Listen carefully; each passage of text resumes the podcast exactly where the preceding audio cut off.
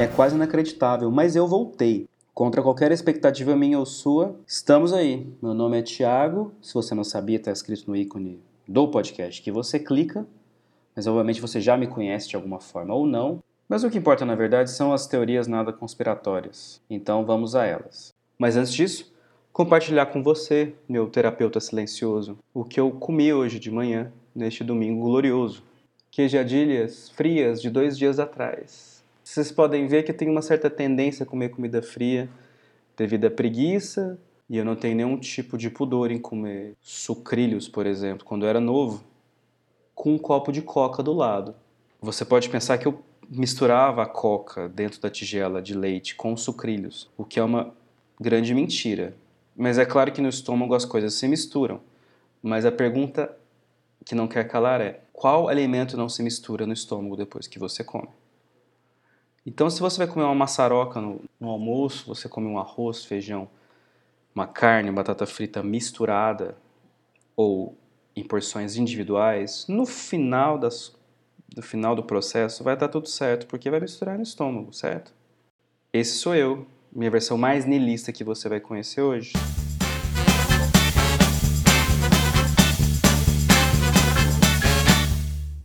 Neste programa falaremos sobre a ditadura da opinião alheia. Já ouviu falar? Nem eu. Na verdade, a ditadura da opinião significa que você tem que obrigatoriamente ter uma opinião rápida sobre um assunto determinado que nada mais é do que um juízo de valor entre amar e odiar as coisas. É, principalmente na internet, é um sintoma muito. é um fenômeno um pouco recente, que na verdade sempre existiu. A internet só deixou isso mais claro. Então, se você vê um filme, escuta uma música, escuta um álbum, você vê uma peça, daí você sai e alguém pergunta para você: E aí, gostou? E você às vezes não tem uma resposta pronta, porque de fato é muito difícil você processar a sua opinião três segundos depois que você, que você vê alguma coisa. As pessoas tendem a acreditar que você tem que ter uma opinião rápida, a questão do juízo de valor é muito, muito evidente aí nesse caso, e você, a partir do momento que você define se você gosta ou não, começa um processo de defender ou atacar aquilo que você acabou de assistir. Para você e para o outro que perguntou. Muito tem a ver com gosto pessoal, experiência de vida e outras questões. Quando eu falo ditadura da opinião alheia, é exatamente essa necessidade que a pessoa precisa ter uma opinião sua sobre a coisa para talvez justificar a opinião que ela tem. Mas antes dela falar a opinião dela, ela precisa escutar a sua, porque ela vai necessariamente confrontar com a sua opinião, ou ela vai concordar e o assunto tende a se encerrar rápido. Agora, se você discorda, a conversa é um pouco mais longa. Existem outros fatores também de quando você escuta ou você vê alguma coisa, uma peça, uma obra de arte, uma exposição que seja.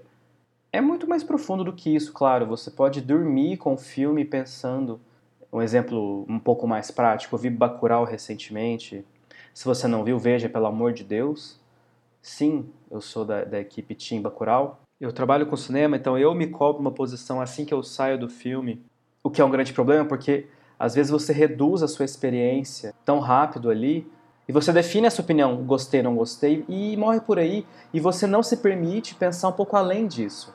A internet traz essa necessidade de uma opinião rápida sobre as coisas, de reagir de forma rápida, o que é um grande problema, porque se você odeia algo, necessariamente você descarta rápido, mas você tem que considerar fatores internos e externos também, por exemplo. Você pode estar no dia ruim, você talvez não queria ver esse filme, essa obra no momento, e te bate mal, você está num momento de vida ruim. Por exemplo, quando eu tinha 18 anos, estava na locadora com minha mãe e aluguei as horas. O filme conta com grandes talentos como Meryl Streep, Julianne Moore, minha musa maior, perfeita, e temos também, principalmente, a prótese de nariz de Nicole Kidman, que fez com que ela ganhasse o Oscar de melhor atriz na época, em 2002.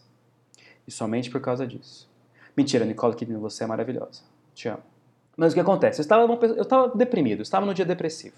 O filme tem por volta de duas horas e é muito triste.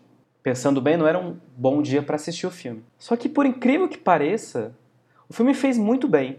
E eu terminei de ver o filme e fiquei chocado com a qualidade, é, atuação, todos os aspectos do roteiro. É um filme não, não é muito fácil, tem uma narrativa clássica ali, que também é deturpada, ela, ela viaja um pouco ali nas questões da Virgínia, que é uma obra autobiográfica, entre aspas, imagine umas aspas na sua cabeça nesse momento, se você estiver de fone.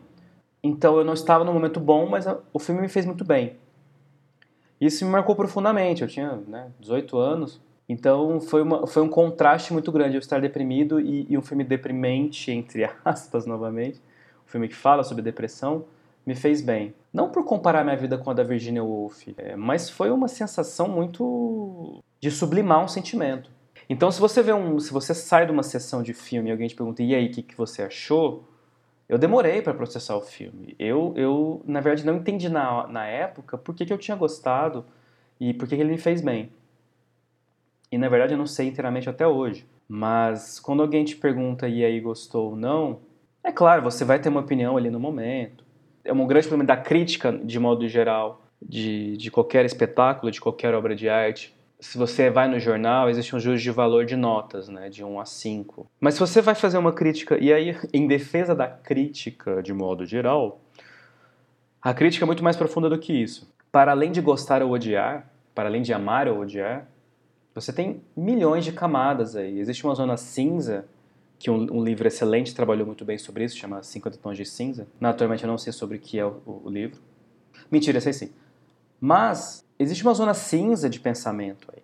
É claro que todo julgamento rápido, você julga pela aparência, aquilo que você acaba de ver ou de sentir.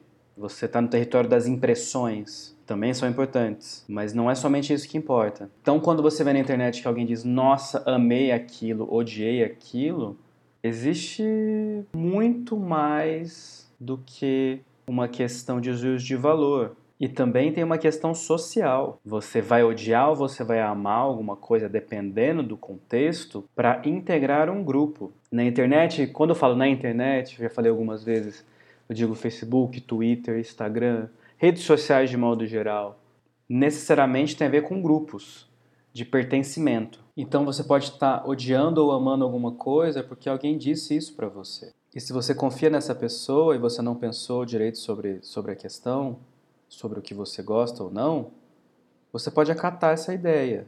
E você pode reproduzir essa ideia mesmo sem saber, mesmo sem querer. É quase uma imposição, você se, se sente coagido a concordar com essa pessoa porque você não pensou respeito direito sobre alguma coisa.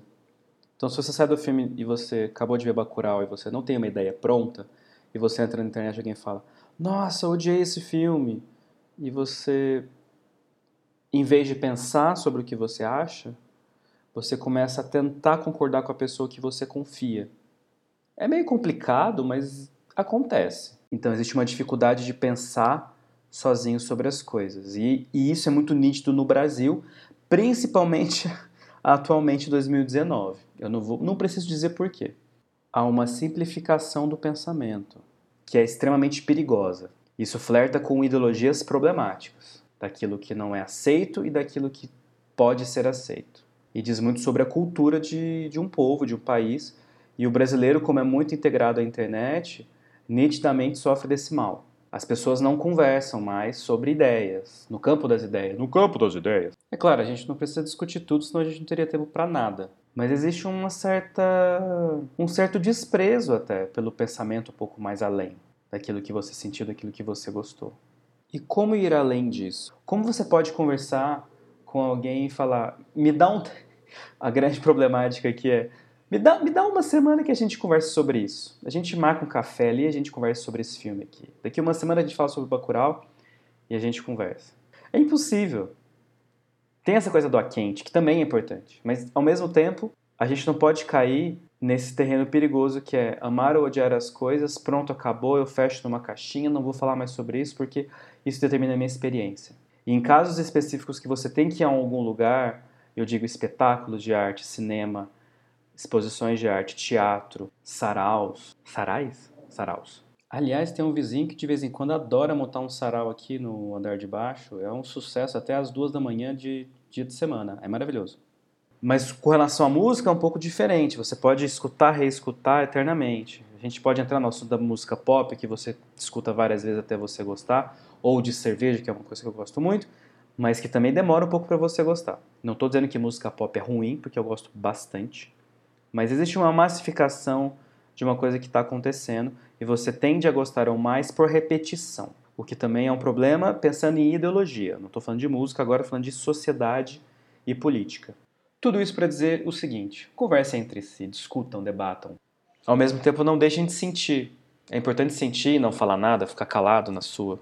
Processar as coisas, não seguir uma linha de pensamento de um grupo só porque são amigos próximos em que você confia. É importante você também dar um tempo para si pensar sobre as coisas para depois você falar sobre isso. É claro, é muito difícil você não ser influenciado, tem vários fatores que podem te influenciar, além de pessoas, uma corrente de pensamento. Você pode acabar reproduzindo um tipo de pensamento que você gosta, que você se afilia, mas antes disso, sentir as coisas, processar elas e depois você entra no debate. As pessoas têm ansiedade de poder participar da conversa, então às vezes podem falar coisas que nem pensaram para tentar justificar alguma coisa, um grupo, fazer parte disso, é, é complicado. Portanto, o que eu deixo como moral da história é pensem, porque pensar é de graça e pode mudar a sua vida.